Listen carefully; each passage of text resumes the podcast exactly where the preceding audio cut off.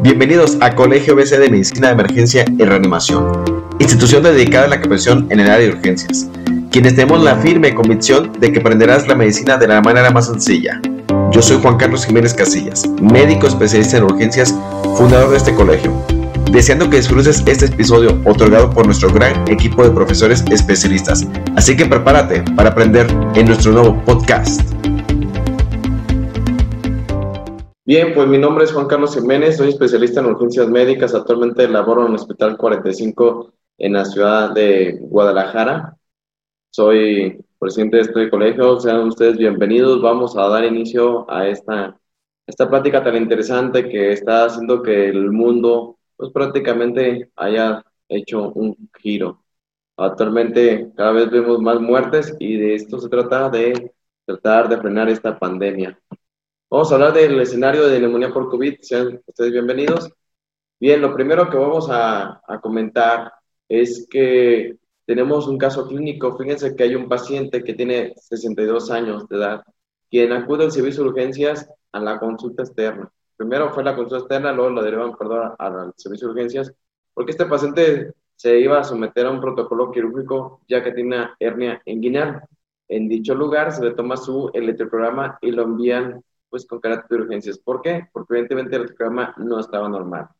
En el triage de urgencias marcan lo siguiente, 130 90, frecuencia respiratoria de 22, temperatura de 36.7, frecuencia cardíaca de 200 y ahí está el escenario en el cual nosotros pues prácticamente nos llamó la atención con una saturación de 92%. Entonces, cuando a mí se me presenta este paciente, esta es la imagen del electrocardiograma. Ahí tenemos electrograma, un electrograma de 12 derivaciones, donde se observa que el paciente tiene algunos datos de hipertrofia ventricular izquierda, pero más que nada su taquicardia. El paciente cursó con una taquicardia o mayor de 200 latidos por minuto y evidentemente es un paciente que debe ingresar a la sala de urgencias con esa frecuencia cardíaca. Por lo tanto, al paciente se le tuvo que pasar al área de choque a tratar y yugular su frecuencia cardíaca. Bien, antecedentes de importancia de este paciente es un paciente que es crónico con una hernia inguinal, niega diabetes, niega hipertensión. Entonces, este paciente pasa el de choque y lo conectamos. Y esto es lo que estamos observando ahí en su monitor. El paciente tiene una frecuencia cardíaca de 199, 200, 210, está oscilando, sube, baja. Y bueno, esto que estamos viendo, pues prácticamente es un escenario eh, que en este momento usted dirá, bueno, ¿y qué tiene que ver aquí, no? Porque estamos viendo COVID y aquí está un escenario de una taquicardia supraventricular. Pues efectivamente, el paciente tiene una taquicardia supraventricular, la cual no tiene datos de bajo gasto cardíaco. El paciente eh, niega dolor de pecho, sus signos vitales, pues ya vieron su frecuencia cardíaca de 200, pero la presión arterial se encuentra en parámetros adecuados. Y bueno, este paciente pasa al área de choque y se le da manejo inicial con adenosina 6 miligramos, el cual el paciente no responde, continúa con su frecuencia cardíaca de 200. Posteriormente se le dan 12 miligramos de adenosina y no responde el paciente. Y bueno, se le da una dosis de 2.5 miligramos de parapamilo inicial tampoco responde, pero bueno, ya después de otros 2.5 miligramos de tratamiento con verapamino, el paciente definitivamente ya responde. Entonces, este paciente es una taquicardia supraventricular eh, con una buena respuesta a tratamiento farmacológico y el paciente, pues prácticamente pues, su frecuencia cardíaca disminuyó a 130 y tuvimos éxito. Entonces, en este momento se estarán preguntando, ¿y qué tiene que ver con COVID? Porque el escenario el cual estamos hablando ahorita es de COVID y no de taquicardia supraventricular o, de tratamiento farmacológico de la taquicardia subventricular o la reversión. Pues precisamente lo que quiero mostrarles es que a día de hoy los pacientes están llegando con situaciones no esperadas en el área de COVID. Eh, quisiéramos que todos los pacientes tuvieran fiebre, que tuvieran rinorrea, que tuvieran tos y que ya con eso hagamos el diagnóstico, pero este tipo de pacientes les está llegando a todos los servicios de urgencias con situaciones ajenas a los síntomas respiratorios. ¿Qué estamos viendo? Pues que llega por otra cosa menos por COVID. Y sin embargo, te encuentras eh, con el paciente y te das cuenta que empiezas a interrogar un poquito más. Este paciente acudió sin fiebre, sin dolor de pecho, sin disnea, pero hay algo que hizo que este, esta persona eh, presentara una exacerbación de su patología que a lo mejor no la tenía o bien la está presentando. Durante la estancia en el servicio de urgencias, este paciente se le tomó una radiografía de pecho, que es la que ustedes observan en este momento, y bueno, como actualmente su servidor está en el área de COVID y sala general, como este paciente que llega a la sala general, pues eh, nos damos cuenta que vemos cada vez más COVID a través de una radiografía. Y esta radiografía que tiene, pues tiene un infiltrado bilateral en ambas bases.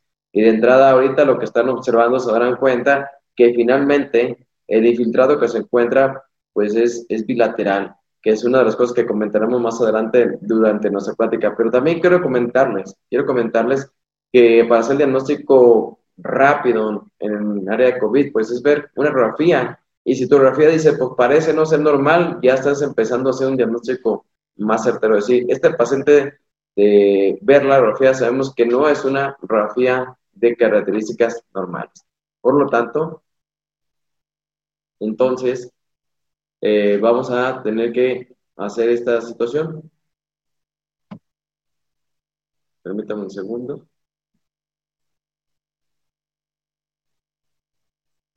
Y bueno, le tomamos una radiografía al, eh, al paciente, el cual pues prácticamente, ¿qué tenemos? Pero una, una biometría hemática tiene leucos de 8.1, tiene hemoglobinas de 17, tiene eh, lo que es unas plaquetas de 120 mil y dices, bueno, pues ya las plaquetas no están prácticamente normales y te empieza a llamar la atención, este paciente le está ocurriendo algo y no es algo esperado. Por lo tanto, eh, en este caso, eh, vemos los tiempos están normales, y su química sanguínea es de 123 de glucosa con creatinina de 1.0. Entonces, en conclusión, que tenemos un paciente con una biometría hemática casi normal, pero que tiene plaquetopenia y sus linfos, vemos, pues prácticamente los describimos como en parámetros normales. Entonces, este tipo de pacientes nos va a llegar muy frecuentemente a la sala de urgencias.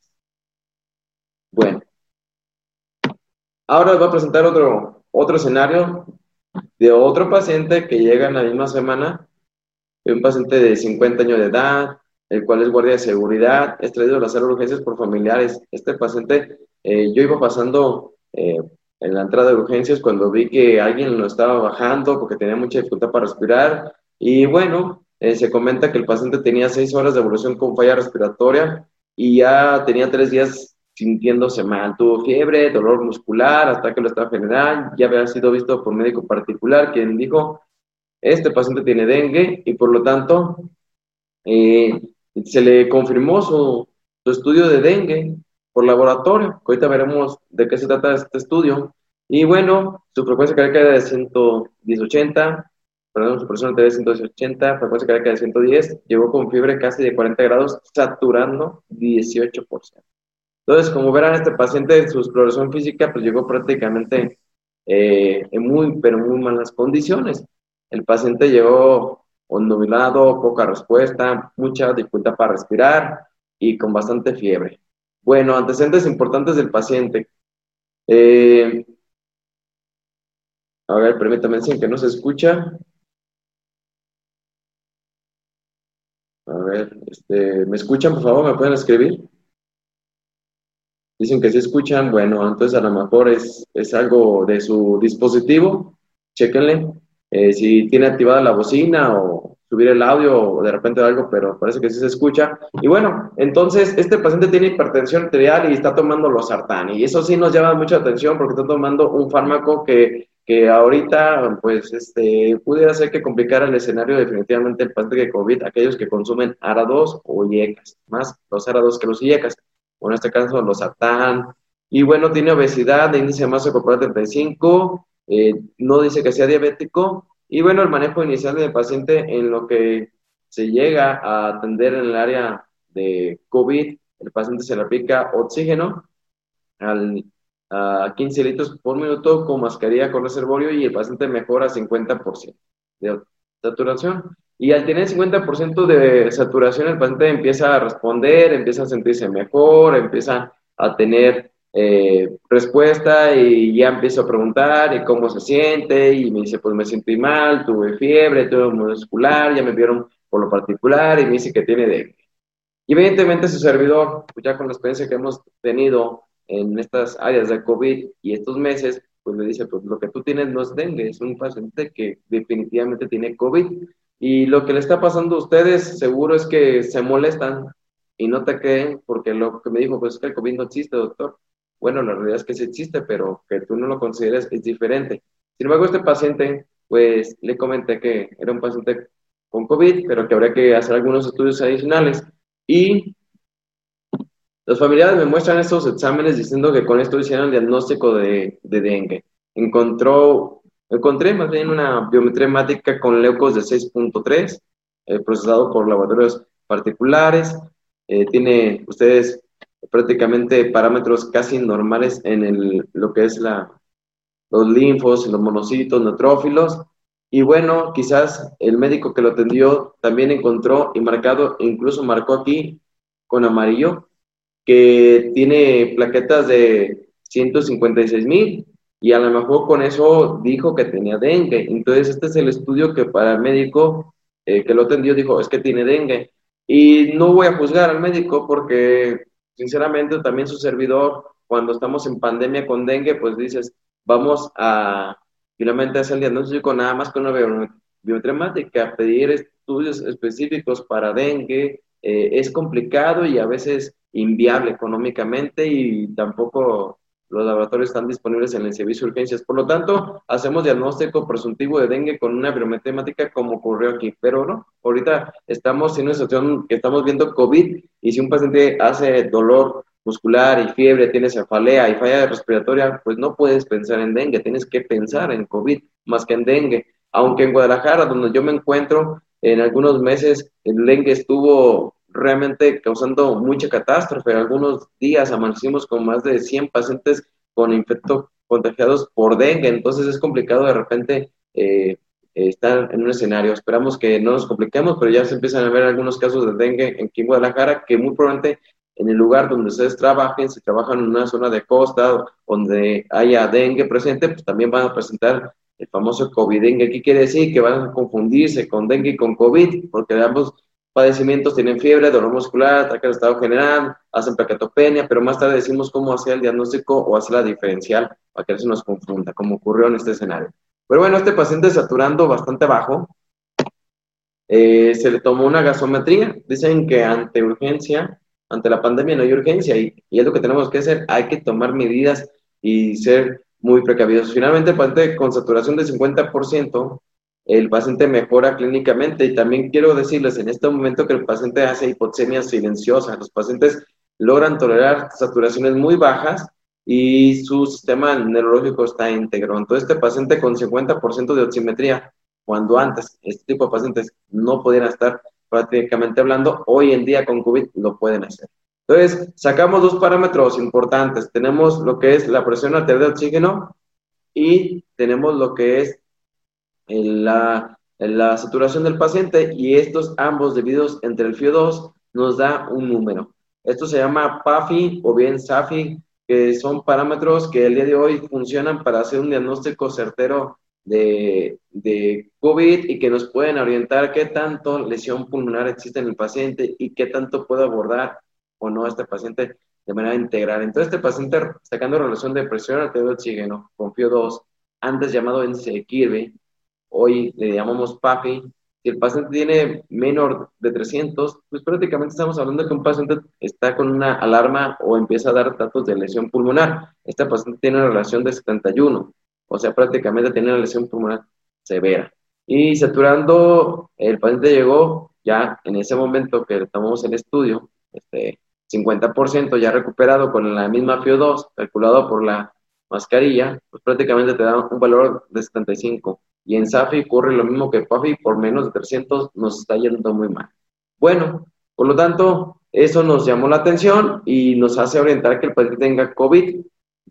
Y bueno, le tomamos su radiografía. Y esta radiografía es típica de un escenario de paciente con COVID, ¿ok? Entonces, en el paciente con COVID definitivamente este infiltrado bilateral es típico y ya tenemos el diagnóstico certero por clínica de COVID. Faltaba hacerle la prueba eh, para hacer la confirmación, pero estamos en una sala de urgencias y tenemos que actuar y hacer el manejo. Entonces, este paciente se optó por dar manejo avanzado de la vía aérea y, bueno, entonces nos preparamos con equipo de profesión personal como debe de ser. Estamos en un área de COVID y hacemos lo que es la manipulación de la vía aérea. Como ven, ahí está su paciente. Es un paciente con obesidad eh, mórbida, el cual se le da manejo inicial de la aérea. Ahí está su servidor en la aérea, ahí está mi compañero apoyándome en el manejo de la aérea. Ahorita no es momento de hablar particulares de la aérea, más adelante en los siguientes días daremos una plática del manejo de la aérea, si ustedes gustan, eh, pero ahorita pues vamos a decir que tuvimos que dar el manejo correcto de la aérea. A este paciente se le dio sedación, se le dio relajación y se entubó bajo videolaringoscopía. Y aquí les muestro el video donde pues prácticamente hacemos laringoscopía. Ahí está el paciente relajado, sedado, intubación mediada por buggy y bueno, y el primer intento. Entonces, es un escenario complicado intubar este tipo de pacientes en estas circunstancias porque estás con un equipo de protección personal muy abundante, tienes que utilizar una, un buggy, tienes que utilizar un, un tubo endotraqueal de mayor calibre y bueno, tener eh, prácticamente la práctica previa de cómo intubar a un paciente en este escenario de COVID. Bueno, aquí se conecta el paciente, eh, su tubo endotraqueal, a lo, bolsa, bolsa o alguna mascarilla para más tarde conectarse a lo que es el ventilador. Voy a repetir el video para que vean esta maniobra, donde definitivamente la laringoscopía hecha a través de un vidrio laringoscopio nos permite garantizar hacer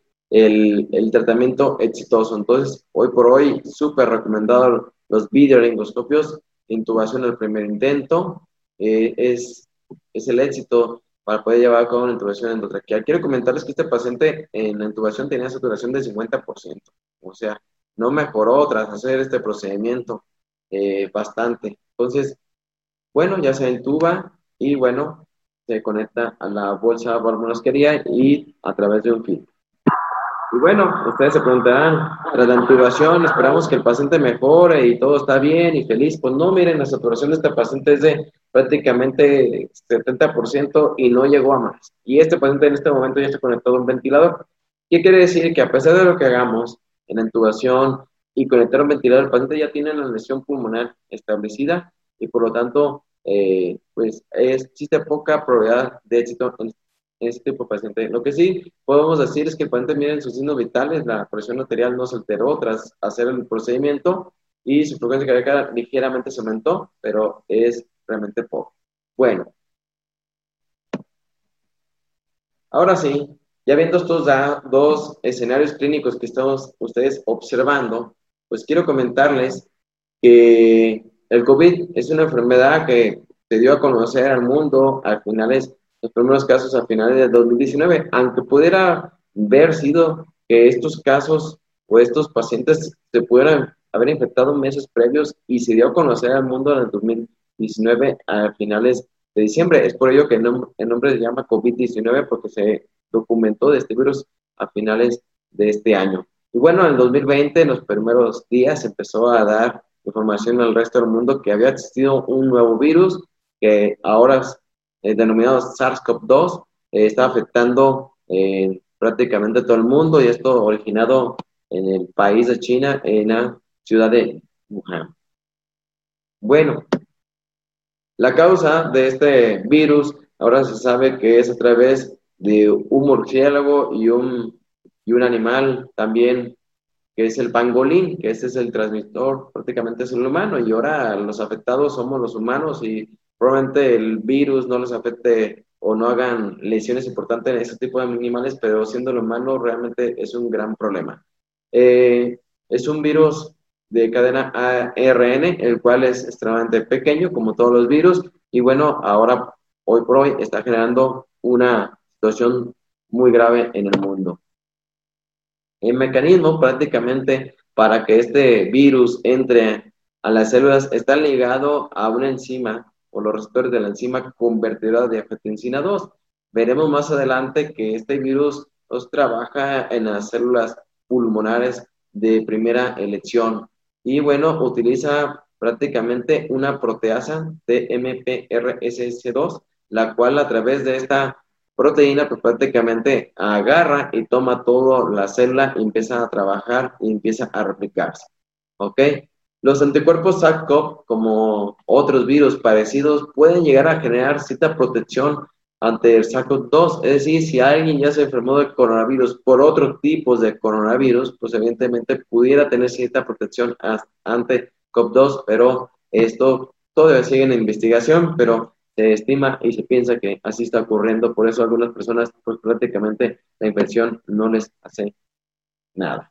Bien, entonces aquí tenemos la proteína marcada esta fecha que es la proteína spike. Esta proteína eh, definitivamente hace que tenga una comunicación a través del receptor de angiotensina 2 y este una vez que llega y se agrega el receptor de angiotensina 2 se involucra dentro de la célula y empieza a hacer la replicación viral. Entonces, estas, esta replicación puede generar lesión pulmonar, lesión a nivel miocárdico, lesión renal, y respuesta inflamatoria sistémica, como veremos más adelante.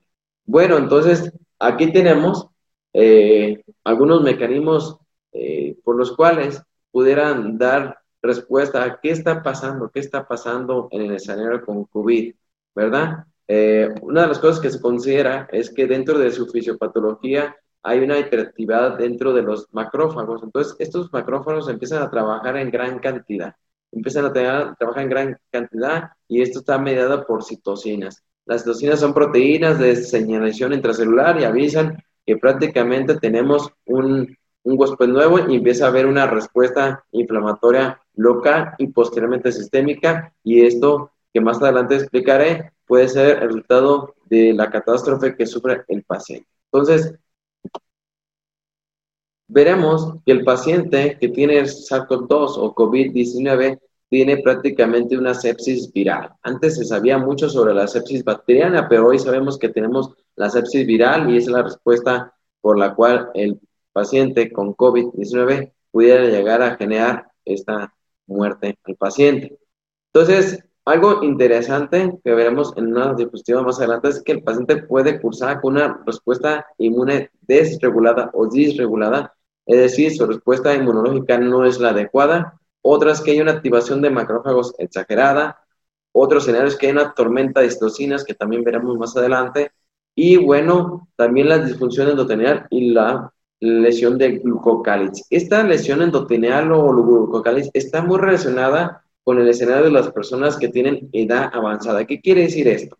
Que entre más edad, más lesión endotelial y más lesión de glucocáliz. Por lo tanto, vemos que el paciente que tiene COVID, pues definitivamente como factor de riesgo es definitivamente la edad. Aunque sabemos que hay pacientes o personas jóvenes que se infectan por COVID, también sabemos que esas personas jóvenes pudieran tener síntomas leves y recuperarse inmediatamente. Pero las personas que tienen edad avanzada definitivamente no juegan en el mismo escenario porque ya tienen lesión endotelial, ya sea porque tiene comorbilidades que se verá más adelante, o porque definitivamente la propiedad ha generado la lesión del tejido endotelial y la lesión de glucocales. Y bueno, otro escenario que también se conoce hoy y cada vez se sabe sobre lo que es la fisiopatología es que el paciente tiene tendencia a hacer trombosis, es decir, una es la lesión endotelial, pero también otra es la situación de trombosis, por lo tanto, está ligado a formar trombos o trombones pulmonares o o microtrombos, y esto genera que el paciente finalmente curse con un estado de trombótico o protrombótico. Y por último, la lesión de varios órganos, pues esto va a generar la difusión orgánica múltiple y puede llevar con facilidad a la muerte del paciente.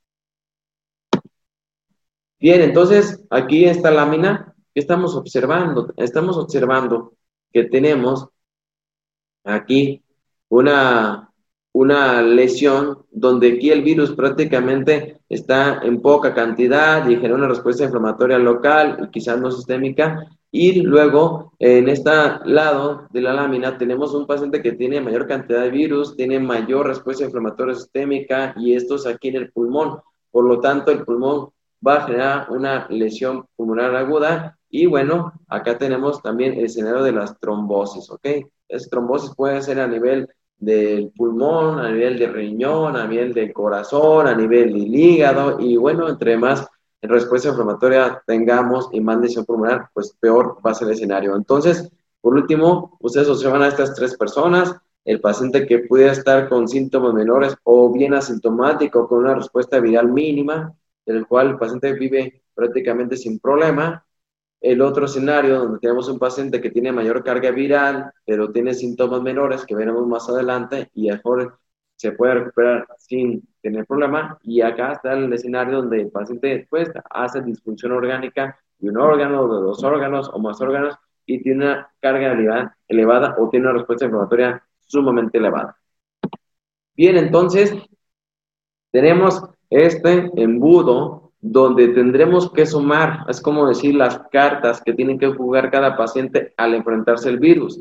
Estas son las cartas por las cuales se tiene que enfrentar el virus, ¿ok? Entonces el paciente se enfrenta primero a la edad. Sabemos que se puede afectar a personas que tengan este, desde un año hasta, digamos, 90 años, pero sabemos que las personas que tengan mayores de 65 años tendrán peor pronóstico que las personas que tengan menos de 65 años. Ahora sabemos que también el COVID lo vemos en pacientes pediátricos, pero también hablando de números, los más afectados son las personas de mayor edad. ¿Ok? Entonces, la edad, entre más edad, más factor de riesgo. Otra carta que tendrá que jugar el paciente al enfrentarse a este virus es las comorbilidades, de que estás enfermo. Entonces, si tienes diabetes, si tienes hipertensión, si tienes obesidad, son los tres eh, escenarios que lamentablemente se tendrán que jugar ante el COVID. Si no tienes esas enfermedades, pudiera ser que te vaya mejor, pero tienes algunas otras comorbilidades, por ejemplo, enfermedad renal crónica, insuficiencia hepática, insuficiencia eh, de algún otro órgano, pues definitivamente tendremos ese posible eh, escenario, lamentablemente, donde pudiéramos complicarnos. Pero las tres comorbilidades que definitivamente definen si te va bien o te va mal es diabetes, hipertensión y obesidad. Ahora, ¿cuál es la respuesta? ¿Cuál es la respuesta del huésped? También tendremos que ver. Eh, definitivamente, eh, si la respuesta es una respuesta leve, entonces a lo mejor eh, definitivamente te podrá, ir, te podrá ir bien, pero si tu respuesta es muy exagerada o disregulada, pues definitivamente te puede ver un escenario no tan agradable como veremos más adelante. Y bueno, otro de los escenarios que también tenemos que ver es cuál es el tratamiento. Más tarde, más tarde el doctor Santos nos hará el favor de hablar de su tratamiento, pero tiene que ver mucho sobre tratamiento. ¿En qué día, en qué día estás de tu, de tu enfermedad? No es lo mismo que estés con diagnóstico de COVID, vamos a decirlo, en el día 1 que en el día 10, ¿no? Aunque en el día 1 pues, prácticamente estás asintomático, podemos decir, si tuvieras la posibilidad, la posibilidad de saberlo el día 1, pues si tú aplicas un tratamiento que evite que replique el virus, te irá mucho mejor o si tú aplicas un tratamiento para que no haya tanta respuesta inmuno eh, disreguladora, te irá mejor. Pero, ¿qué pasa si te esperas a que la enfermedad avance y que el tratamiento, pues prácticamente lo haces al día 10, al día 14, cuando ya todo está activado, se replicó el virus en su totalidad, existe una respuesta inflamatoria sistémica descontrolada. Entonces, estas son las cartas por las cuales cada paciente, el médico debe considerar qué va a pasar, qué va a pasar. Tiene factores de riesgo, tiene edad, cómo, se, cómo está su replicación viral, en qué día va y también cuál es el tratamiento ideal para el paciente. ¿Ok? Entonces, esto tenemos que ver las cartas del paciente y por otra parte, pues prácticamente cómo responde el paciente en lo que es en el embuda, la respuesta celular, la replicación del virus, bueno, los biomarcadores que se elevan y bueno, finalmente esto tenemos como tal un resultado de la enfermedad. Bien, entonces a mí me gusta esta lámina, esta lámina me gusta porque aquí ejemplifica cuando alguien se infecta, ¿verdad? Cuando alguien se infecta por COVID, el escenario son dos caminos, un camino positivo y un camino que no te va a ir tan bien. El camino positivo es que, bueno, tú tienes COVID y tienes cierta respuesta inflamatoria es el mismo camino que recorre el paciente que tiene gripe. El paciente que tiene gripe y que finalmente eh, logra sobrevivir la gripe tras tres, cuatro días sin problema, y hace su vida normal y quizás ni siquiera se dé cuenta que tenía COVID y la confundió con una gripe, o bien que lo, lo confundió con síntomas menores con otra enfermedad, pero bueno, pasó inadvertido y el paciente tiene su respuesta adecuada, está totalmente regulado, se equilibró su respuesta y el paciente pues prácticamente vive sin problema. Entonces, ese es el escenario que nos gustaría tener para todos los pacientes, donde el paciente pues, prácticamente se cura con y a pesar del tratamiento, pero algunos pacientes no recorren este camino, recorren el camino de las líneas rojas, donde lamentablemente pues tienes una infección, la cual puede generar una hiperinflamación y esta inflamación o tormenta de citocinas va a generar una respuesta inflamatoria eh, sistémica severa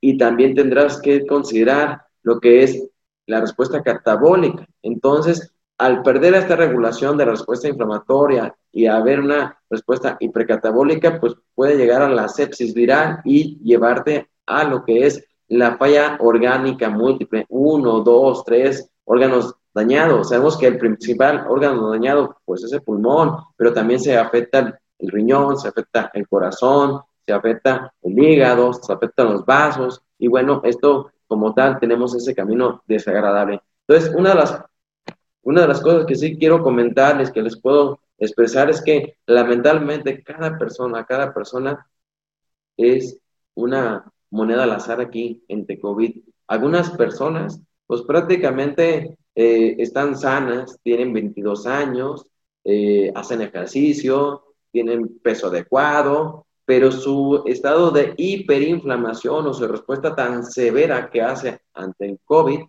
pues hace que el paciente tenga este camino tan desagradable. Es por eso que los jóvenes, pues no hay garantía de que les vaya bien.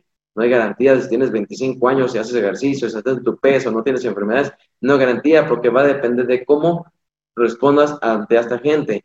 Es por eso que ustedes también saben que hay personas que tienen 100 años y han sobrevivido a la pandemia del COVID. Van a decir, bueno, ¿cómo le fue a esa persona senil? ¿Cómo sobrevivió? Bueno, lo que pasa es que a lo mejor esa persona que tiene 100 años pues su respuesta inflamatoria pues ni siquiera la presentó. Está tan deteriorado su sistema inmunológico que cuando llegó COVID ni siquiera hubo respuesta inflamatoria y, pasó por una gripe y sobrevivió como si fuera cualquier otra gripe. Entonces, lo que quiero decir es que nadie tiene garantía en COVID, no hay una respuesta como tal eh, que podamos predecir. Entonces, esto es una moneda al aire, una moneda al aire que no sabes cómo te va. Entonces, los mecanismos de transmisión de este agente, pues el más frecuente es las gotas o el flux, a través del habla, a través del contacto con las mucosas. Finalmente, si tienes este, el virus en tus manos, llegas, te toca los ojos, tocas la boca, la nariz, tienes contacto con mucosas, pues definitivamente vas a generar este, la transmisión del virus. Por lo tanto, las barreras importantes del uso de cubrebocas es indispensable para evitar la transmisión de este organismo. También el contacto directo, porque lo podemos tener en la piel y estarlo pasando a una u otra persona. O también el fomite, se ha visto que puede durar días estando en lo que es en la tela, en, lo que es en el metal, en la madera. Y bueno, definitivamente pues el virus sobrevive a muchas situaciones, incluso a muy altas temperaturas y muy bajas temperaturas. Por lo tanto, ¿qué viene para México? Viene para México, pues si llegamos a diciembre con COVID, definitivamente no va a ser un escenario agradable si no hay un tratamiento que pueda controlarse de aquí a que lleguemos a diciembre, porque la, los, la situación de la temperatura nos va a afectar. De por sí había neumonías virales eh, importantes como influenza, ahora tendremos que lidiar con COVID, incluso se van a llegar a, a confundir los síntomas.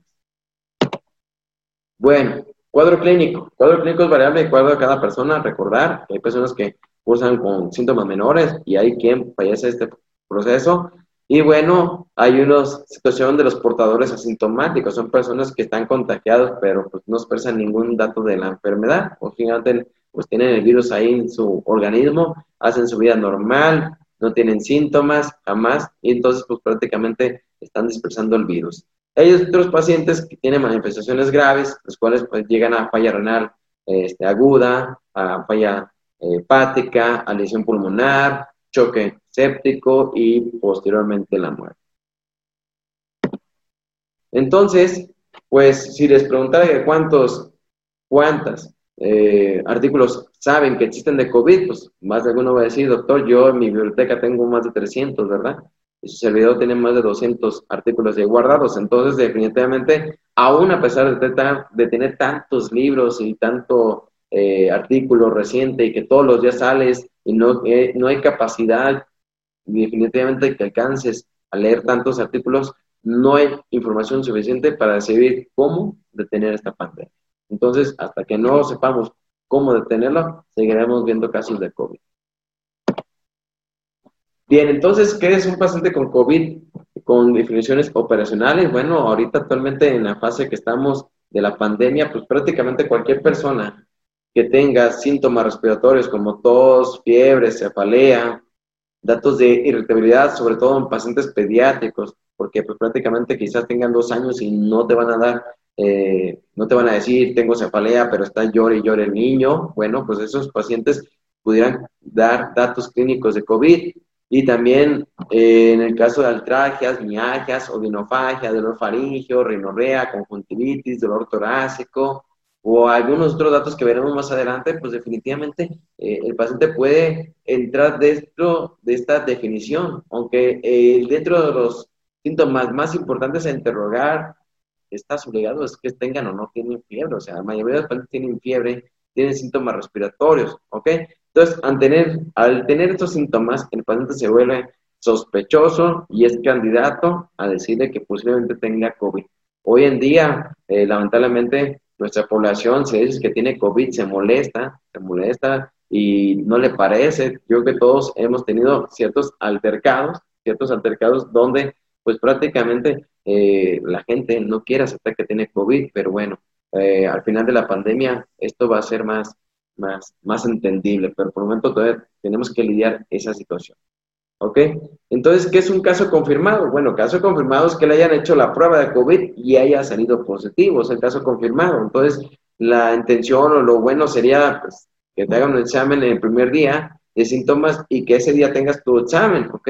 Y cada vez vemos que los exámenes se hacen más rápido, pero al, cuando inició la pandemia prácticamente tardaban de cuatro o cinco días en darte un diagnóstico de si salía o no positivo, pero bueno, ahorita cada vez tenemos más disponibilidad de los, del estudio y cada vez más laboratorios lo hacen. ¿Ok? Pero caso confirmado de COVID es alguien que ya tiene su examen positivo. ¿Ok? Bueno, factores de riesgo en la población de México para COVID. Tenemos tres. Tenemos tres. ¿Ok? Eh, hipertensión, obesidad y diabetes. Estos escenarios son tristes porque mucha población de nuestro México tiene hipertensión y tiene diabetes cuando estos tienen más de 40 años. Entonces, eh, estos tres factores de riesgo son los más importantes en México y también ser hombre es un factor de riesgo. ¿Qué quiere decir? Que le va a ir peor siendo hombre siendo mujer, pero definitivamente eh, si tienes hipertensión, obesidad y diabetes son factores de riesgo que se ha visto que está yendo muy, pero muy mal a los pacientes. Entonces, bueno, ¿cómo, ¿cómo evitar el COVID? Bueno, pues si eres hipertenso, controla tu hipertensión. Si tienes obesidad, pues baja de peso, llega al peso ideal si es posible. Si eres diabético, pues controla tu diabetes para cuando estés frente de COVID, pues definitivamente tengan mejor escenario, aunque tampoco es garantía. Bien, ¿cómo hacemos el diagnóstico de COVID?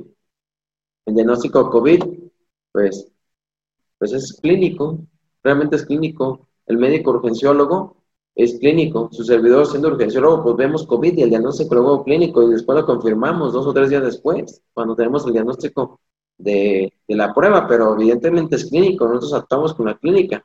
Entonces tenemos que saber que el periodo de incubación en promedio de este virus es entre dos y siete días después del contacto, ¿ok? Y bueno, en promedio cinco días podemos encontrar síntomas en el paciente y pues el riesgo de transmisión es sumamente elevado. Tan solo hablar con una persona más que suficiente es, es es el escenario fácil. Quiero comentarles que igual como su servidor, pues yo veo pacientes que estoy en la sala de urgencias, están en la sala de urgencias, y vemos pacientes que llegan por dolor abdominal, que llegan por pancreatitis, que llega el paciente con trauma cronoencefálico y lo que ustedes quieran, la sala de urgencias en general. Pero los pacientes probablemente tengan también COVID. Tengan probablemente COVID porque en, esta, en este escenario de la pandemia, pues es difícil saber o cómo no saber que tengan COVID. ¿Ok? Entonces, eh, tomen sus medidas, tomen sus precauciones definitivamente como si fuera un, paciente con COVID. No quiero decir que tampoco te coloquen todo el equipo de protección personal completo como estuvieras en una sala de COVID, pero sí tomen precauciones, lavado frecuente de manos, uso de cubrebocas que pueda tener como el N95 o las mascarillas quirúrgicas que pueden llegar a, a controlar un poquito la situación del COVID. Bueno, entonces, esta lámina esta lámina es extremadamente importante en la fisiopatología y el entendimiento de los síntomas. Entendimiento de los síntomas. Aquí partimos de al día C, donde hubo un contacto con la persona. Hubo un contacto con la persona que estaba prácticamente enferma y se contagia. Entonces, el día cero, el día cero empieza aquí y entonces en un promedio de incubación o replicación del virus, el día 5, el día quinto, perdón, el día quinto podemos ya presentar los primeros síntomas. Los primeros síntomas pueden ser fiebre, dolor muscular, ataque de estado general. Algunos de los pacientes, yo casi siempre les pregunto, algunos de los pacientes les digo, oiga, ¿se siente cansado? Me dicen, pues sí, me siento muy cansado, no tengo ganas de hacer nada, no me puedo parar, algo me pasa, porque no todos tienen fiebre, entonces te das cuenta que probablemente tengan ataque de estado general y es uno de los síntomas que he visto más en nuestros pacientes. ¿Ok? Entonces, al día quinto empiezan los síntomas y de ahí en adelante empieza a haber mayor sintomatología. Entonces, aquí el camino que recorre el paciente es hasta el día 5 al día 10. Entonces, prácticamente del día 5 al día 10, esa persona eh, está eh, con su replicación viral, pero en el día 10 prácticamente eh, vemos, vemos si ese paciente tuvo mejoría o tiene empeoría. O sea, los caminos aquí del día 10 es decir, bueno, se va a recuperar porque ya, ya tiene síntomas menos o definitivamente empieza con el proceso de la neumonía, ¿ok? Empieza de la neumonía con falla respiratoria, con, con dificultad, empieza con desaturación y del día 10 al día 14, miren, nada más cuatro días después, nada más cuatro días después, realmente eh, vemos vemos que son los más importantes. Entonces, del día 10 al día 14 es cuando, eh, evidentemente, vemos si el paciente le va bien o le va mal ya definitivamente. ¿Por qué? Porque el día 10 al día 14 eh, vemos si el paciente se hospitaliza, si requiere terapia intensiva o finalmente llega a tener la muerte. Entonces, eh, en el estadio 1, en el estadio 1 es una situación donde nos está yendo prácticamente bien en el paciente. Vemos más adelante las fases o estadios.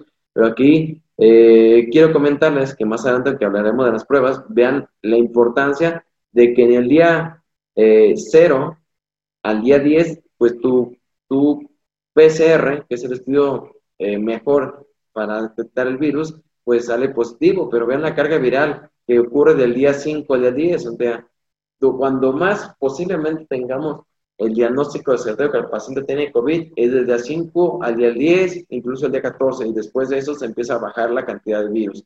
Aunque se sabe que hoy puede llegar un paciente hace tener 45 días y salir positivo en su PCR. ¿Por qué? Porque hay virus muerto ahí en las mucosas y pues se identifica y prácticamente también es posible. Entonces, eh, el tener este tipo de pruebas nos puede orientar que el paciente sea positivo. Otras cosas es que vean, por ejemplo, la inmunoglobulina, aquí en el día 10, el paciente puede salir finalmente positivo, pero en los días previos, pues si le toman una inmunoglobulina, porque son muy disponibles, que son muy fáciles, tomas una gota al paciente, la pones en, en, la, en la prueba y te das cuenta en minutos, pues prácticamente puede ser negativa y el paciente estar positivo. Es decir, más adelante explicar estas pruebas, pero aquí nada es absoluto en COVID. Quiero decirles, nada es absoluto. Hay pacientes que están muriendo en la terapia intensiva y que tienen COVID negativo. ¿sí? Pero todo el cuadro clínico lo tienen, tienen cambios radiográficos, tomográficos, gastrométricos y que tristemente, solamente porque hicieron una prueba, solamente una prueba de PCR, eh, y salió negativa, pues lo siguen considerando como no COVID, pero a veces hay que tomar dos o tres pruebas a los pacientes para confirmar el diagnóstico. Más de algunos de ustedes seguro han tenido la experiencia de que algunos compañeros tardó dos o tres pruebas y hasta la tercera salió positivo. Entonces, hay muchos factores por los cuales puede ocurrir eh, estas pruebas negativas o positivas salgan los falsos. Entonces, más adelante hablaré sobre las pruebas. Bien, fases. Las fases del escenario de COVID, Entonces vemos el estadio 1 donde tenemos una infección, una infección prácticamente eh, viral, perdón, una infección viral, estamos hablando de los primeros cinco días, empieza la replicación viral de manera importante, del día 5 al día 10, pues es el intermedio en el estadio 2, donde definitivamente podremos tener este, la opción de que el paciente se, mujer, se mejore o el paciente se empeore. Entonces, es el momento en el cual vemos eh, su respuesta inflamatoria, su replicación viral, si tiene o no datos de neumonía. Porque los primeros días quizás estuvo con síntomas constitucionales, ataque de estado general, fiebre, eh, diarrea, y bueno, algunos pacientes en estos días, sobre todo los primeros 10 días, sobre todo el día 8 a 10, tienen anosmia, que veremos más adelante. No detecta olores o tiene disgeusia, no detecta sabores. Entonces, es algo que en COVID debemos de buscarle, es orientamos ahí. Oiga, dejó de, de, detectar olores, dejó de detectar sabores. Y bueno, nos vamos a dar cuenta, nos vamos a dar cuenta, evidentemente, que la persona tiene COVID. Y bueno, si en ese momento le tomamos en ese momento, en ese día, una biometría hemática, encontraremos que tiene linfopenia, que tiene DHL elevada y aumento de dímero D. Si el paciente del día en promedio, vamos al día 10, al día 14, este paciente pues tiene datos de falla respiratoria, ya hay cambios radiográficos, la oximetría empieza a bajar, ¿ok? De tener un paciente normal 95, empieza a bajar a 92, 91, 90 y así poco a poco. Entonces, definitivamente ya no está ordenando que el paciente ya tiene lesión pulmonar y ya acá, pues prácticamente ya tiene en la fase 3 una fase extremadamente inflamatoria. El proceso está prácticamente inflamatorio, donde tiene SIRA, tiene sepsis y definitivamente el paciente ya tiene la PCR elevada, DH elevada, troponinas incluso elevada porque hay daño miocárdico eh, eh, presente, alteraciones de las pruebas de coagulación y es un paciente que, bueno, Aquí lo que no lo está matando es el virus, lo está matando su propia respuesta inflamatoria. Entonces, recordar la respuesta inflamatoria es extremadamente importante en el manejo del paciente con COVID. Por eso cuando hablamos de tratamiento, pues es, es, es importante saber en qué día está el paciente para poder otorgar un tratamiento correcto. ¿Vale? No todos este, responden igual. Entonces, de los síntomas más encontrados, más encontrados en el escenario con COVID, tenemos eh, la fiebre, mira, 87.9%. 89.9% de los pacientes tienen fiebre, o sea, casi todos tienen fiebre y son fiebres difíciles de tratar. Les das paracetamol, un gramo cada seis horas, hablando de los adultos, le das metamisol para bajarle la fiebre, le das este, quizás diclofenaco y no controla la fiebre, medios térmicos, entonces son muy, pero muy difíciles de tratar. Anorexia, como toda enfermedad viral, bacteriana, dejan de tener hambre, ¿no? Anorexia, pierden la alimentación, ¿ok? Tos seca, que es una característica, aunque hemos visto pacientes con tos con expectoración, pero en la mayoría es tos seca, astenia y dinamia, 38%, es decir, muchísimos pacientes se sienten cansados. A mí me ha tocado ver en pregunta, oiga, ¿usted se siente cansado? ¿Sintió? Y definitivamente dice, sí, me sentí cansado, un día de plano no me puedo ni parar, ¿ok? Y en los pacientes que son con síntomas leves, pues dicen, no, pues un día no me paré a trabajar, no fui a trabajar, y el otro día me sentí como si nada y siguió, y siguió mi vida normal, ¿ok? Eh, las expectoración está presente hasta el 33% de los pacientes y aquí va a haber un dato importantísimo, la diarrea. Muchísimos pacientes están llegando con diarrea y estamos haciendo malas valoraciones porque no consideramos que tengan COVID. Los pacientes pueden tener COVID. Su presentación clínica no son a veces síntomas respiratorios, pero son síntomas gastrointestinales.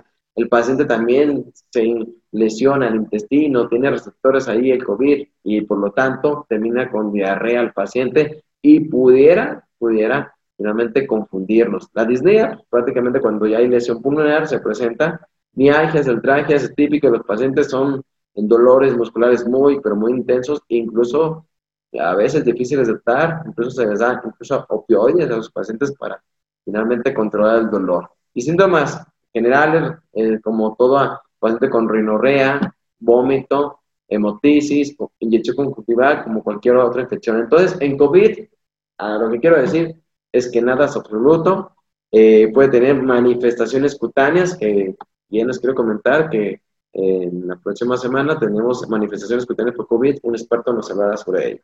Bueno, entonces, la neumonía es la manifestación clínica más importante en COVID, entonces mucho está enfatizado en nuestra práctica a la neumonía, porque prácticamente lo que está matando el paciente, al paciente no es la falla renal aguda, no es la falla hepática o falla cardíaca, sino precisamente la neumonía. ¿Ok? Entonces, eh, se debe hacer el, diagnóstico tan más pronto sea posible y valorar, valorar que finalmente el paciente tiene SIRA, y tiene eh, algunos datos clínicos que veremos más adelante. ¿Ok? Por lo tanto, es importante hacer el diagnóstico clínico y también el diagnóstico a través de los estudios, de las pruebas, ya sea a través de inmunoglobulinas o bien a través de lo que es la PCR. Pero lo más importante como médico urgenciólogo y quizás a lo que te dediques es la historia clínica. Historia clínica, tienes a alguien que tiene síntomas de COVID, estuvo en contacto, no hubo la prevención necesaria, o hablando del profesional de la salud que somos, profesional de salud, bueno, pues está complicado que no te vayas a infectar porque pues, estás viendo pacientes, pues definitivamente es muy complicado que no lleves esta, eh, no te llegues a infectar.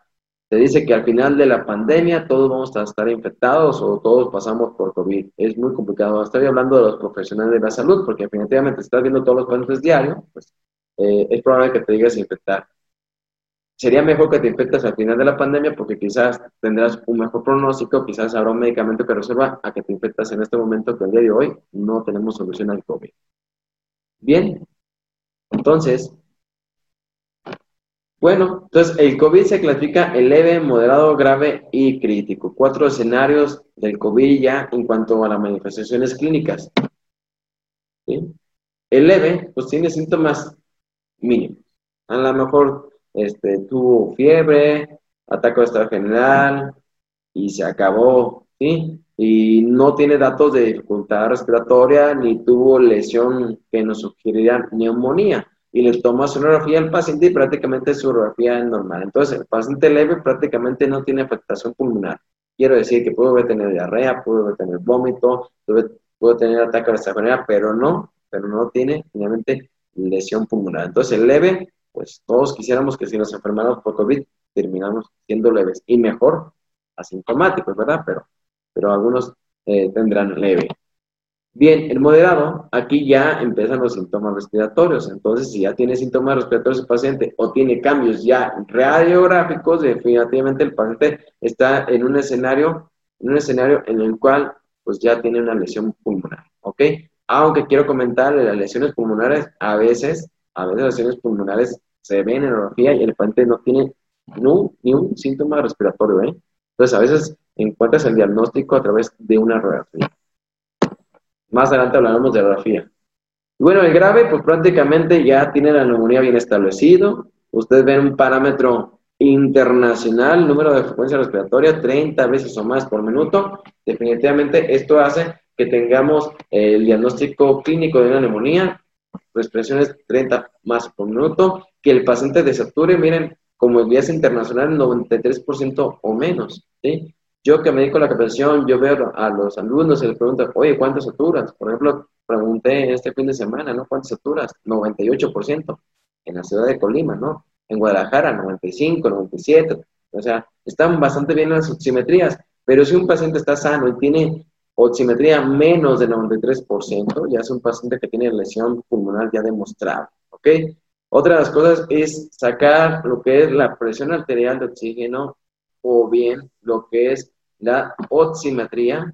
Te divides entre la FIO2, ¿ok? Entre el oxígeno que tiene de aporte el paciente. Entonces, esta relación es menor de 300, en ambas situaciones el paciente ya cursa con datos clínicos y de gravedad de la propia neumonía, ¿ok? Entonces, eso de la PAFI o SAFI es obligado, obligado el médico de urgencias que saque por lo menos el índice de uno u otro. Es decir, si no eh, creemos que sea necesario tomar la gasometría, por lo menos debemos de considerar la SAFI, saturación entre FIO2. ¿Cómo obtener esta SAFI? Bueno, tienes el valor de la oximetría de tu paciente, de si tienes 95, y si el paciente no está con puntas nasales, o los ves entre 95, entre punto 21, ese punto 21% al aire ambiental, y ese número te sale alrededor de 400. Entonces, esa, esa relación de 400, 425, pues te va bastante bien. Pero si tiene menos de 300, nos vamos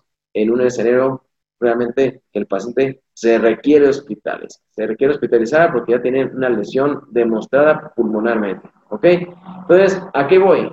¿A qué voy? A que ustedes, pues a lo mejor no es necesario tomar tantas gasometrías, o si ustedes donde están trabajando, laborando, pues no tienen gasómetro, pues podemos, sí tienen un oxímetro, y con el oxímetro pueden estar sacando esta relación frecuentemente en sus pacientes. Incluso si tú vas a mandar a, un paciente a su domicilio porque dices, definitivamente no requiere hospitalización, pues nomás le, pides que esté eh, en vigilancia con un oxímetro. Si tiene este, oximetría menor, pues que acudan nuevamente a urgencias. Entonces, pues hoy por hoy los oxímetros son muy necesarios en las casas de los pacientes. Bueno, entonces, aquel paciente que tiene una oximetría y empieza a deteriorarse, vamos a decir que tiene 93%, 92%, se ha visto que en 48 horas su, su lesión eh, se vuelve una lesión catastrófica, es decir, tenía 93 y luego empieza a bajar a 80 y ahí en adelante. Entonces, por medio de haber bajado la oximetría del paciente, en dos días veremos cómo le está, está yendo. Entonces, son pacientes que se requieren evidentemente hospitales y darle tratamiento inicial. El paciente crítico, pues prácticamente el paciente ya tiene la franca lesión pulmonar establecida, es un paciente que requiere ventilación mecánica, muy probablemente que está en estado de choque, y bueno, que el paciente requiere terapia intensiva, ¿ok? Ahorita vemos los porcentajes, pero son, eh, son pues, porcentajes eh, importantes, pues, que está viviendo actualmente el mundo, de estos pacientes que requieren una terapia intensiva. Entonces, del crítico también se subdivide, se subdivide en tres fases, ¿ok? De acuerdo a lo que es el, la, índice de oxigenación, si es menos de 100 mililitros, este, el paciente pues, prácticamente podemos decir que tiene una fase temprana y bueno, el paciente tiene únicamente una lesión pulmonar. En la fase intermedia, el paciente pues, bajó de 100 a 60, ¿ok? De 100 a 60 y este paciente pues, prácticamente tiene la lesión pulmonar y tiene posiblemente lesión a otro órgano. Y luego tienes aquel que está con menor de 60, definitivamente, eh, definitivamente aquí el escenario, pues el paciente es poco recuperable. Aquí también se habla sobre la driving pressure, que es un parámetro de ventilación mecánica para determinar qué tan bien o qué tan mal le va a ir al paciente. Cuando la driving pressure de los pacientes prácticamente esté por menos de 15, entonces estamos en un escenario pues no tan adecuado. ¿ok? Este, en la fase tardía, definitivamente, definitivamente el paciente eh, está pues, en poca o nula probabilidad de recuperación. Ahora, ¿cómo hacemos el diagnóstico aparte de la clínica? Pues eh, aparte, pues tenemos laboratorio, tenemos que pedir un perfil, perfil metabólico, pH, química sanguínea, electrolitos si tú consideras, no es una receta de cocina, es cada paciente de acuerdo a la valoración, si es un paciente crítico, estás obligado a tomar enzimas hepáticas, valoración de función renal, CK, CKMB, troponinas, porque el paciente con COVID hace también lesión cardíaca, eh, también tiempos de coagulación, los pacientes hacen eh, trombocitosis y también hacen discrasias sanguíneas. Y bueno, hay marcadores de inflamación como la elevación del dímero D, la presencia de ferritina elevada, proteína C reactiva, BCG elevada, interleucina 6 y DHL. Esos son los marcadores de inflamación, si están elevados, definitivamente el paciente pues, está cursando con un periodo de respuesta inflamatoria sistémica severa. Y bueno, obligatorio, obligatorio, todo es radiografía de tórax. No hay otro camino más rápido de recorrer para hacer el diagnóstico que es la radiografía de tórax, por eso hablaremos con cautela sobre la radiografía de tórax. Y también, si es posible y se tiene, pues una tomografía de tórax cuando viste cambios radiográficos. Bien, entonces en las estadísticas a nivel internacional, pues prácticamente tenemos que alrededor del 80% de los pacientes van a tener síntomas leves o cursar prácticamente asintomáticos. Son pacientes que ni siquiera se van a dar cuenta que se infectaron por COVID. Una gripe, no van a confundir, se sintieron cansados, tuvieron fiebre un día y el otro día se les quitó y estuvieron como si nada, ¿ok? El otro de 13% son pacientes que van a generar una neumonía, una neumonía como tal, y se consideran graves, que tienen altas posibilidades de recuperación y el 6% en promedio son los pacientes que requieren terapia intensiva. Aunque esto puede cambiar y variar de acuerdo a los países. A cada país no todo es igual. De hecho, eh, el, promedio aquí en México es alrededor del 10% de, los, de, la, de la mortalidad. Está extremadamente elevada y como vamos y como siguen las cosas, pues no nos está yendo bien al final de la pandemia. Ustedes saben los motivos, este, ¿qué puedo decirles? Saben los motivos, prácticamente eh, la activación económica, el movimiento de, de, todo este tipo de instituciones no controladas, pues hace que tengamos esa posibilidad de, de continuar con el virus presente. Bueno, entonces, tenemos aquí que la mayoría de pacientes se va a autolimitar con y sin tratamiento, ¿ok? Nada más estar pendiente de los síntomas. A lo mejor tienen fiebre o es un parastamol nada más. En los casos leves les va muy bien, bastante bien. En los casos graves y críticos son pacientes que requieren tratamiento hospitalario y que, bueno, su promedio de recuperación es de 3 a 6 semanas. Y quiero decirles que de los casos graves y casos críticos que se recuperan, muchos terminan con lesión pulmonar este, por los próximos meses. Quiero decirle, ¿por qué? Porque hay un tratamiento que tendrán que abordar después del hospital para mejorar su función pulmonar. Como esto es nuevo, pues no sabemos cómo nos vaya en los próximos años. Bien, entonces, en promedio, este, el paciente se considera que pudiera cursar grave cuando el día 6 ya tiene disnea, cuando al día 8 ya tiene necesidad de hospitalizarse porque tiene una disnea y tiene datos francos de neumonía, y se dice que al día 10 prácticamente el paciente que le fue muy mal, pues termina en ventilación mecánica o con la necesidad finalmente de ingresar a terapia intensiva y someterse a ventilación mecánica. Bueno, entonces en la insuficiencia respiratoria aguda y CIRA eh, puede llegar a afectar no nomás el pulmón, sino también otros órganos. Y esto está mediado por la, la situación de las citocinas, la tormenta de citocinas, las posibles complicaciones que se agreguen cardiovasculares y enfermos trombóticos durante el evento, la lesión renal y también la lesión hepática y al haber una falla cardiovascular, el escenario de choque séptico. Entonces, pues esto se va sumando, se va sumando para que finalmente el paciente eh, tenga un desenlace no tan. Entonces, la principal complicación del paciente el día de hoy por COVID es la complicación de la falla respiratoria, el índice de mortalidad prácticamente alguien que ya tiene una, una neumonía, este, considera grave, es del 50%, es decir, está yendo mal o le va a poder ir muy mal eh, al paciente, ¿ok? Factores asociados a que te vaya mal en la neumonía, pues la edad avanzada, la presencia de pH elevado y la elevación del dímero D. Bueno, entonces el CIRA eh, que no hablaré con mucho detalle, pero el SIRA, que veremos en una clase eh, especial de, síndrome de insuficiencia respiratoria aguda, eh, es una situación de, donde hay una lesión pulmonar de origen no cardiogénico, es decir, se empieza a congestionar el pulmón y, el, y no es la causa como tal el, el propio corazón. El corazón está bien, está funcionando bien, pero el paciente está haciendo una lesión pulmonar. ¿Ok? Entonces, eh, estos criterios de Berlín ya son de muchísimos años, ya tienen muchísimos años y al día de hoy en esta pandemia se siguen utilizando para considerar que ese paciente tiene síndrome de estrés respiratorio agudo. Entonces, eh, ¿qué, tenemos en cuenta? Prácticamente lo que es la relación de PAFI, presión arterial oxígeno entre FI2 cuando es de 300 o menos.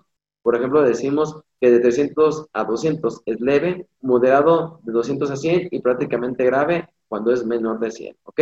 Estos pacientes tienen que tener, como todo, un PIT que tiende a ser fisiológico, presión positiva al final de respiración de 5 o más, o sea, un PIT que, tenga un parámetro prácticamente normal. Para poder definir esta, esta situación de SIRA, pues tiene que haber también cambios radiográficos y que no tengan una lesión prácticamente cardíaca al paciente. Tiene que tener lesión exclusivamente pulmonar.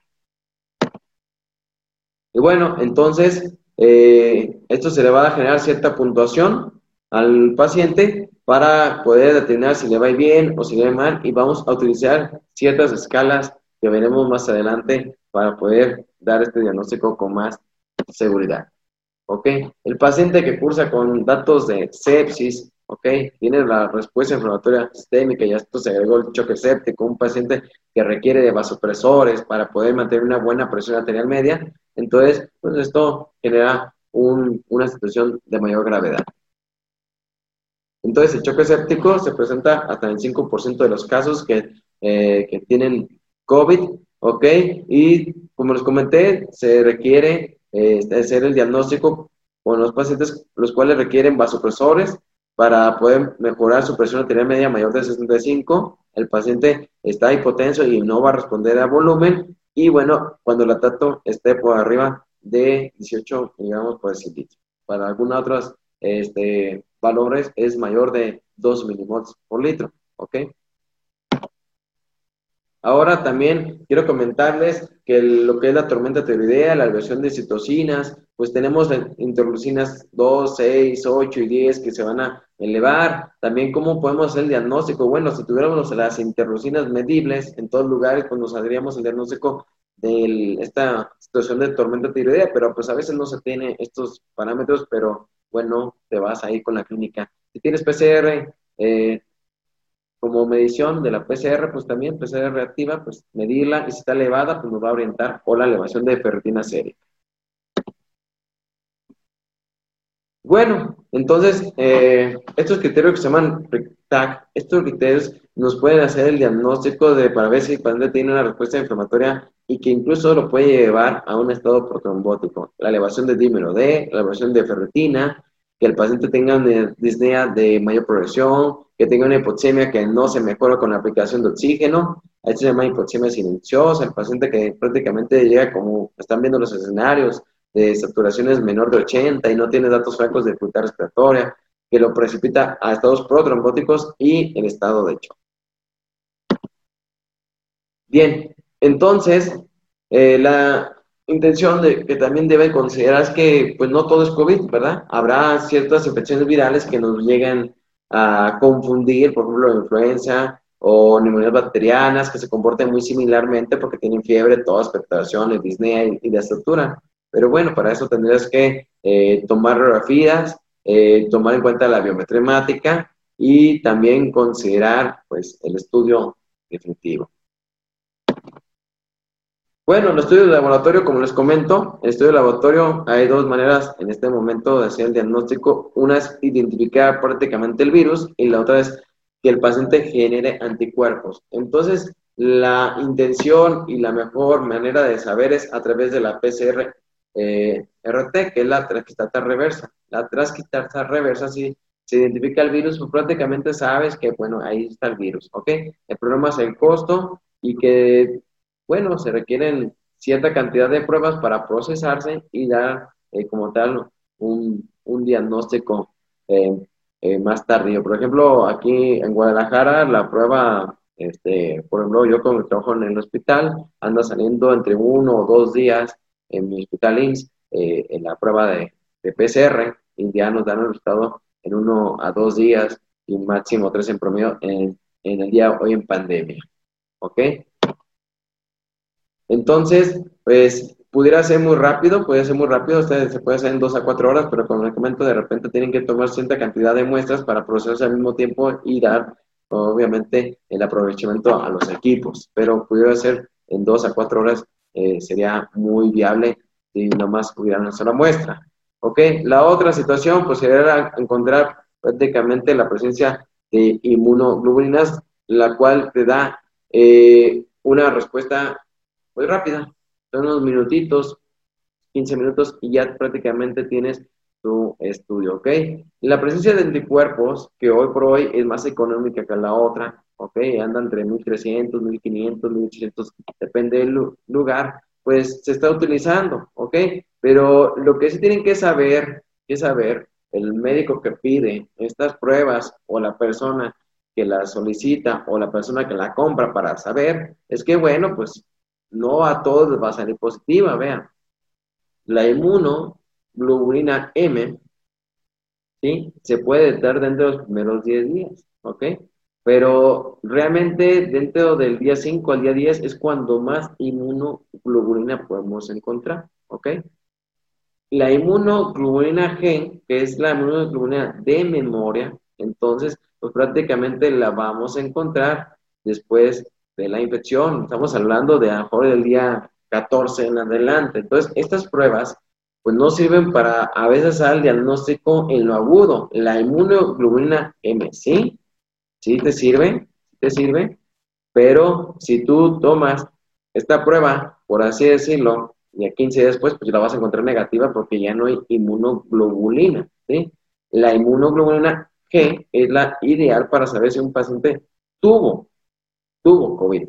Por ejemplo, un profesional de salud, si alguien quiere saber si tuvo COVID, tendrá que hacer la prueba de inmunoglobulina G. Entonces, con esto, quiere decir que los niveles de anticuerpos aumentan cuando la carga viral disminuye. ¿Por qué? Porque es una respuesta, es una respuesta de anticuerpos al virus. Entonces, no va a la par. O sea, primero hay infección viral y después empieza a haber una respuesta inflamatoria. Ahora, eh, las sensibilidades de estas, pues, eh, no son tan buenas. ¿Qué más quisiéramos tener 100%? Es decir, ah, pues salió inmunoglobulina M positiva o elevada o presente, pues ya estamos haciendo el diagnóstico, pero lamentablemente se van a dar cuenta que muchos pacientes pues salen negativas.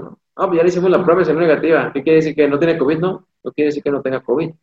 Sin embargo, salió negativa. Eso quiere decir que tendrías que esperar a ver la evolución del paciente y tomarle una inmunoglobulina después o, o confirmarla con una PCR. Pero hay muchas situaciones por las cuales la PCR puede salir negativa. Por ejemplo, que esté mal tomada la muestra, que no esté la temperatura adecuada, que el hisopo no se haya introducido adecuadamente, eh, que se haya este, lesionado eh, el equipo, infinidad de situaciones que finalmente, pues prácticamente hacen que el paciente no tenga un diagnóstico certero. Por lo tanto, por lo tanto, recomendar este, incluso tomar más muestras si es viable, si están disponibles y si ustedes están con ese diagnóstico, ¿ok? Entonces, COVID es clínico, muchachos, definitivamente.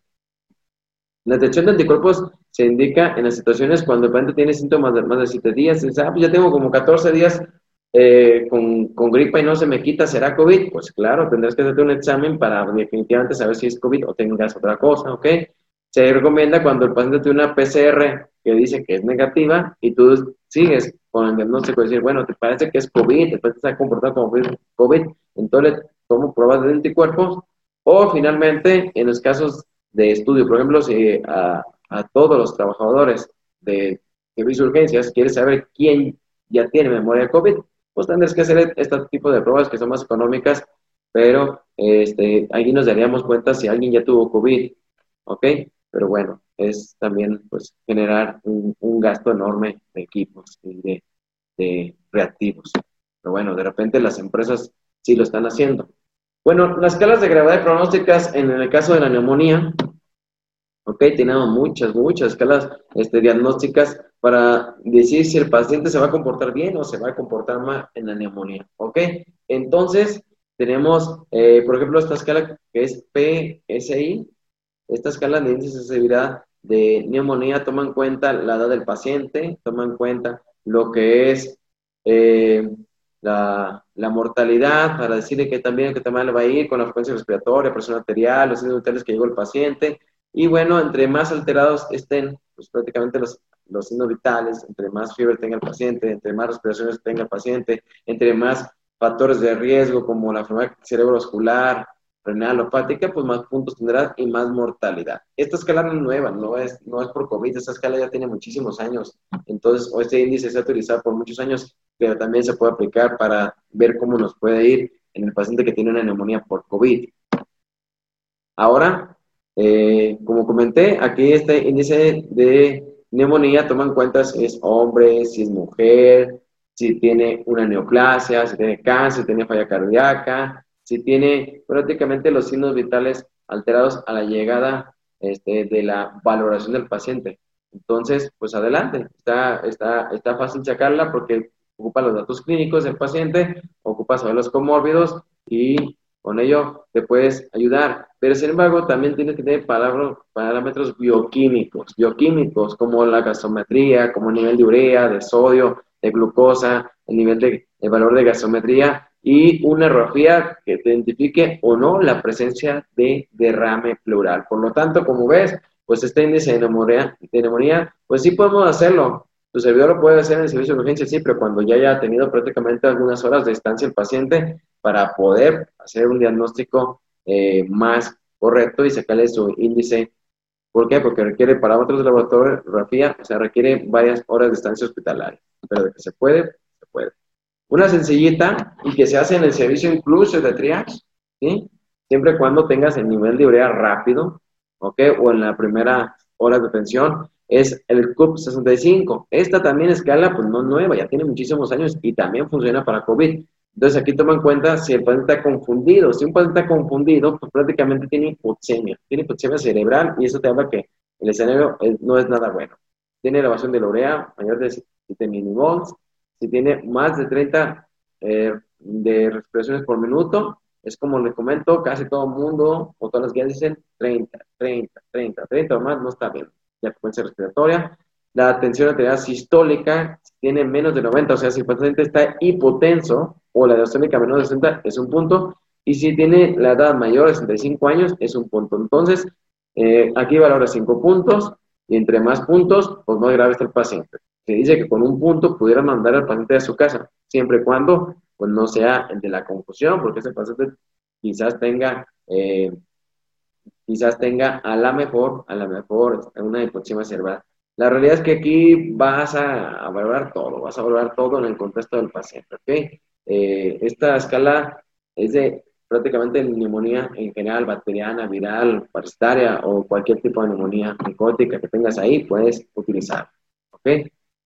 Y bueno, entonces, hablando de neumonías, ¿sí? de neumonías leves, que la mayoría de las neumonías, el 80% se presentan, pues les va a bien, les va a bien y tienen prácticamente cero o un punto a nivel de CURP. Por ejemplo, el CURP 65, pues el único punto que tuvo a jugar el es la edad, ¿no? Ah, bueno, pues si nomás fue la edad y no tiene ningún otro, se puede ir su casa sin problema. En los pacientes que tienen este, el otro 15%, este, son neumonías graves que se requieren hospitalizar y, prácticamente el otro 5% son pacientes que van a fallecer por la neumonía. Estos son aspectos generales en el escenario también con COVID. ¿Ok? Neumonía grave se refiere al paciente que requiere ventilación mecánica o que está con estado franco de choque séptico. Bien, entonces las escalas nos van a ayudar. Hay muchas, como la NEWS, donde toma en cuenta el valor de lo que es la oximetría del paciente, eh, el uso o no de necesidad de oxígeno, el estado de conciencia, si tiene fiebre o no, la frecuencia respiratoria. Entonces aquí lo que haces es sumar los puntos y con los puntos te das cuenta el pronóstico de tu paciente. Otra escala es la Kutzova, que aquí nomás se toma en cuenta la frecuencia respiratoria mayor de 22 por minuto, si tiene estado aumentado, alterado o no, la presión arterial, si está hipotenso o no, hablando de la sistólica, y si el paciente tiene más de dos puntos, un paciente de alto riesgo que requiere hospitalización, si tiene menos de dos puntos, quizás se pueda manejar las primeras horas en urgencias o incluso ir a su casa con manejo médico. Esa es la quit sofa o la escala sofa rápida, ¿no? Y tenemos la sofa, que es la escala también, donde aparte de tomar en cuenta eso, toma en cuenta el valor de plaquetas para ver si tiene datos de falla hepática o disfunción hepática, en la versión de bilirrubinas, ¿sí? Eh, si tiene afectación cardiovascular el paciente, tiene alteración del sistema nervioso central tomando escala de Glasgow, ¿sí? Y también si tiene lesión renal o no, ¿sí? Comentario, es, las plaquetas son para ver disfunción hemática, disfunción hemática, corrijo eso. Entonces, bueno, eh, tomas en cuenta varios órganos y entre más puntaje tenga el paciente, pues más definitivamente más peor será el escenario.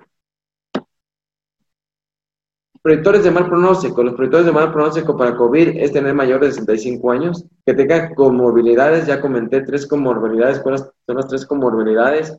Hipertensión, diabetes y obesidad.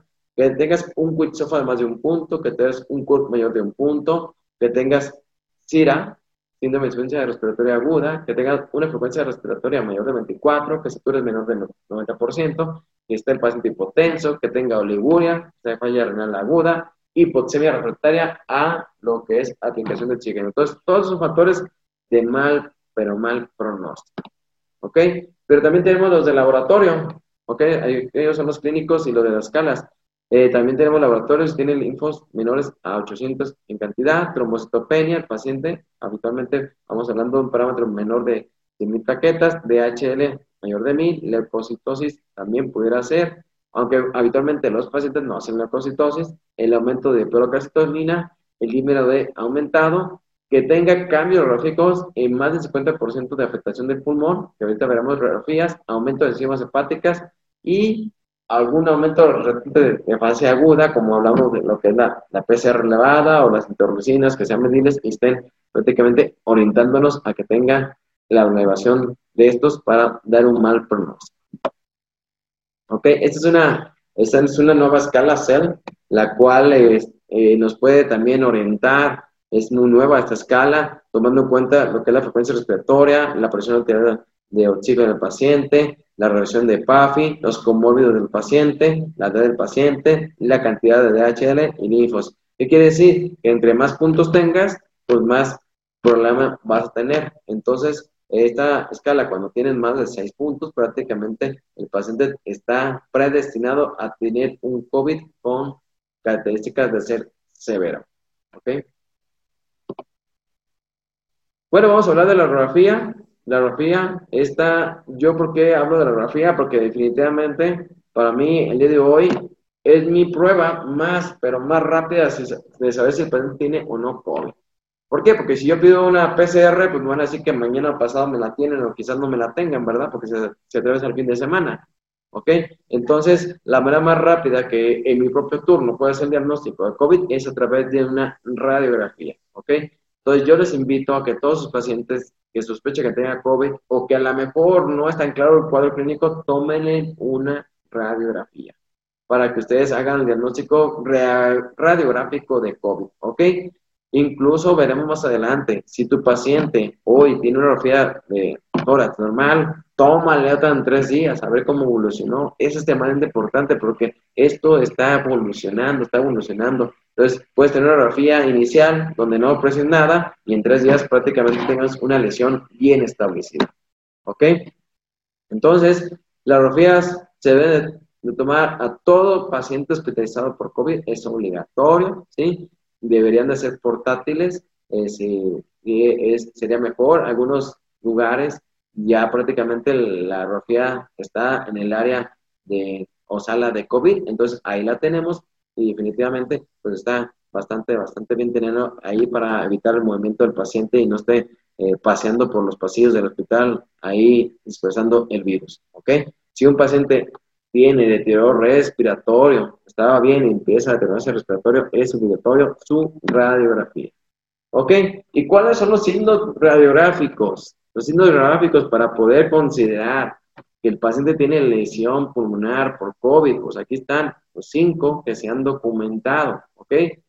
Tenemos como el número uno que van ustedes a observar aquí, el número uno es opacidad focal. ¿Ven? Es prácticamente, vamos a decir, que es una acumulación de moco, de edema este, de líquido aquí, es eh, muy, pero muy focalizado, como dice, es un área bien delimitada, ¿no? Entonces, opacidad focal, este es el de los datos que nos pudiera ayudar a hacer el diagnóstico con mayor facilidad. Tenemos la opacidad focal la misma, pero se ve en menor cantidad. Aquí en la parte de abajo tenemos pues, prácticamente lo mismo, pero se ve más tenue y esos son más difíciles de identificar. ¿Okay? La 3, ¿ok? El 3 tenemos una mancha ahí, tenemos una mancha en el pulmón, ¿verdad? Que es un aumento de la densidad de manera difusa y nos genera mucho conflicto a veces encontrar esta mancha. Se les va a muchos el diagnóstico radiográfico porque prácticamente casi no se ve mucha alteración, ¿ok? En la 4, pues tienes aquí lo que es el intersticio, ¿ok? El intersticio prácticamente es donde está un alveolo con otro, ese espacio, y se llega a acumular edema, se llega a acumular moco y se ven esas líneas. Y bueno, puedes llegar a hacer diagnóstico visualizando esto, ¿ok? Y en el 5, pues prácticamente, pues tienes una combinación de todo, o más de algunos de estos. Entonces, los pacientes con patrón alveolo intersticial focal o difuso, pues tienen una combinación de los previos, ¿ok? Entonces, vamos a ver algunas radiografías, vamos a ver un, promedio de unas 200 radiografías ahorita para que ustedes hoy en la noche vayan a descansar y sepan muy bien cómo hacer el diagnóstico radiográfico por COVID, ¿verdad? Entonces, aquí tenemos una consideración, ¿ok? Esto lo pueden hacer dividiendo en tres segmentos, porque algunas, unas literaturas, unas literaturas recomiendan, recomiendan aquí que se divida se divida prácticamente en tres tercios para poder hacer diagnóstico o ver la lesión del paciente con COVID. Entonces, tenemos los tres tercios. Podemos dividirlo así de manera imaginaria. Entonces, vamos a ver las radiografías. Vean esta radiografía que aquí está marcado, aquí está marcado, aquí en, la flechita azul, es una opacidad focal. Miren, tiene una opacidad focal. Entonces, si yo les pregunto ahorita en este momento y ven la radiografía, ¿Es una radiografía normal? Tu respuesta debe decir no, no es una radiografía normal. Entonces, si no es una radiografía normal, entonces ya empezamos a ver que no está bien. Entonces, vemos esta radiografía y definitivamente aquí tiene una ocupación alveolar eh, que está aquí delimitada. Bueno, a mí me preguntan muchas veces, porque ahorita en un momento yo les voy a dejar mi número celular, porque de repente me preguntan, oiga, Doc, considera que esta radiografía es de un paciente eh, que tenga COVID, me mandan la imagen y me mandan una, radiografía tomada con un celular. Y también deben, deben de considerar que los celulares pues, están bien avanzados. Entonces, la, la, imagen o la fotografía que están tomando a veces no es tan, tan ideal. ¿Por qué? Porque eh, si toman una alta gama celular, pues prácticamente el celular acomoda la imagen como quiere, ¿no? Entonces la quiere ver muy nítida y te acomoda los colores y sinceramente les digo por experiencia que a veces yo les digo, pues parece que sí, pero voy a ver la radiografía ya en impresa o bien voy y voy a la pantalla ideal, que es la donde se tomó y resulta que no tiene lo mismo. Entonces hay que tener mucho juicio de repente porque no se vayan con todo, porque ese tipo de radiografías se pueden llegar a confundir y pasar como normales en, en una imagen tomada con un celular. Bueno, entonces, la, lo que es la opacidad acá más tenue, en este sitio más tenue, pues definitivamente puede pasar inadvertido, ¿va? Pero vean cómo ya se empieza aquí a, también a formar un poco de intersticio. Entonces, es raro encontrar nada más una sola lesión, o sea, tienen más lesión. Vean cómo aquí, en lo que es en la parte del bronquio, tiende a, a hacer un poquito de engrosamiento, ¿ok? Pero ahorita estamos orientados a vernos. Esta tiene opacidad focal difusa, ¿ok? Esta tiene opacidad focal difusa, ¿qué quiere decir? Que vamos a ver prácticamente lo que es el número 3. O sea, vemos como si tuviera una mancha, ¿no? Como si tuviera una mancha. Aquí eh, le llaman como imagen de vidrio despulido. Es una imagen así como que está muy opacada, como que se te empañaron los lentes y no ves bien. Entonces, ahí prácticamente estamos viendo una imagen este, considerable de una este, opacidad tenue, ¿ok? Una opacidad tenue. Y bueno, el aumento de la densidad, ¿sí? Se ve aquí más, aumento de la densidad de manera difusa, aquí en estas líneas, vean cómo ya se ve el pulmón bien delimitado aquí, sus, líneas, y cómo puede llegar hasta casi al final. Entonces, este intersticio se empieza a generar inflamación y se puede llegar a, a, a, diagnóstico. Incluso vean cómo aquí ya tiene una mancha, ¿verdad? Aquí ya tiene combinación de este, aquí ya tiene una mancha que tiende a consolidar. Entonces, pues ya la radiografía tiene varios cambios, no nomás es uno, ¿ok? Ya tiene varios, varios cambios. Y bueno, el pastrón intersticial ya, este, ya como tal, donde hay mayor cantidad, tiene una imagen ya de empedrado, como si ustedes estuvieran caminando ahí por la, las calles empedradas, ¿ok? Las empedradas tienen una imagen, imagen de empedrado, donde ya existe mucho más ocupación alveolar. Entonces, definitivamente, esta es una imagen donde el paciente tiene un patrón intersticial. Estos pacientes ya tienen una lesión pulmonar muy clara, muy clara. En su, incluso es radiográficamente y clínicamente. Tiene que tener alteraciones en su oximetría. Y este paciente, pues no se diga, ¿no? No se diga porque prácticamente es la imagen más típica de vidrio despulido, donde ya prácticamente un patrón intersticial, aquí tiene ya consolidar, acá también, ¿no? Pues prácticamente paciente tiene una composición alveolar difusa, todo su pulmón está sumamente dañado y me imagino que este paciente anda a dar unas simetrías de 50 o menos, en este, creo que tiene bastante, bastante lesión. Ok, entonces, aquí pues tenemos una combinación ya de todo, tenemos patrón intersticial, tenemos lo que es el patrón alveolo, ¿sí? Alveolo aquí como la manchita aquí que se logra ver, ¿ok? Aquí vean cómo sus, sus bases ya no son limpias, no se está entrando aire, o sea, siempre tienen las bases. El patrón gráfico es de abajo siempre hacia arriba, es de abajo hacia arriba, así está afectando el COVID, empieza de las bases y luego, luego empieza a subir. Entonces, así empieza el COVID. Entonces, imagínense un paciente que ahorita este llegó hace cinco días y hoy ya está totalmente ocupado y la primera grafía estaba prácticamente normal. Entonces, en conclusiones, ¿ok? Esa de las 200 grafías no se crean, no son 200 grafías, serán un poquito menos. Y, y bueno, definitivamente, pues puedes considerar que puede haber afectación unilateral o también bilateral en COVID, pero habitualmente siempre va a ser bilateral. ¿ok? Es una aproximación diagnóstica, es una aproximación diagnóstica, nada está aquí con, concluyente en COVID a nivel radiográfico, ¿ok? Entonces, es una aproximación, ¿ok? Lo que ya sabemos que si tienes afectado dos pulmones, los dos escenarios, y va de las bases hacia arriba, te sugiere más, pero más probabilidad. Y a esto agregado a los síntomas, pues definitivamente te va a ir bastante bien, ¿ok? Cuando la, cuando paciente no es concluyente, pues prácticamente una grafía que pues no, no, no, no dices, pues no parece, no parece nada bien, ¿no? No, te concluye definitivamente algo ni es intersticial, no es difuso, no es focalizado. ¿Ok?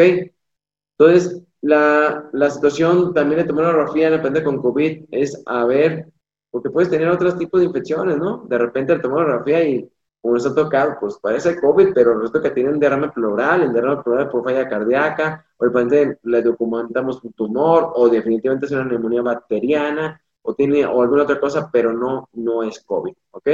Y bueno, quiero decirles que si tiene una orfea normal en, este, en un paciente con COVID, pues puede ser esperado tener una orfea normal si el paciente no manifestó en ningún momento lesión pulmonar. Está la escala de Herbig, esta escala de Herbig toma en cuenta lo que acabamos de ver, lo que acabamos de ver, que vimos que si tiene una, dos lesiones, si tiene un lado, tiene dos lados, si tiene las bases a medias en los ápices, bueno, entre más puntos, pues más lesiones, pues va sumando y entre más puntos, pues más lesionado está el pulmón. Entonces, si el paciente no tiene lesiones, pues la escala de Herbig sería de cero puntos. Si el paciente tiene una de tres lesiones, en, por lo menos en un sitio de un, de un campo, pues le damos un punto. Si tiene este, tres lesiones en varios campos afectados, entonces pues prácticamente le damos tres puntos y si es bilateral y van sumando las lesiones, pues puede llegar hasta seis puntos. Entonces, son escalas las cuales te van a dar un posible diagnóstico, un posible diagnóstico de acuerdo a las lesiones, ¿no? Si tienes un 0 a 1, pues prácticamente 1, 2, 3, perdón, 0, 1, 2 es leve, moderado 3, 4, 5, 6, 7, 8 severo. Entonces, entre más lesión pulmonar, peor es el pronóstico del paciente. Ok, ejemplos como esto, pues aquí tenemos un paciente que tiene afectación de varios sitios. Si dividíamos el pulmón, ¿sí? En, en, seis partes, aquí y acá, ¿sí? Entonces veríamos que tiene pues, afectación de aquí, tiene afectación acá, aquí se observa, ¿ok?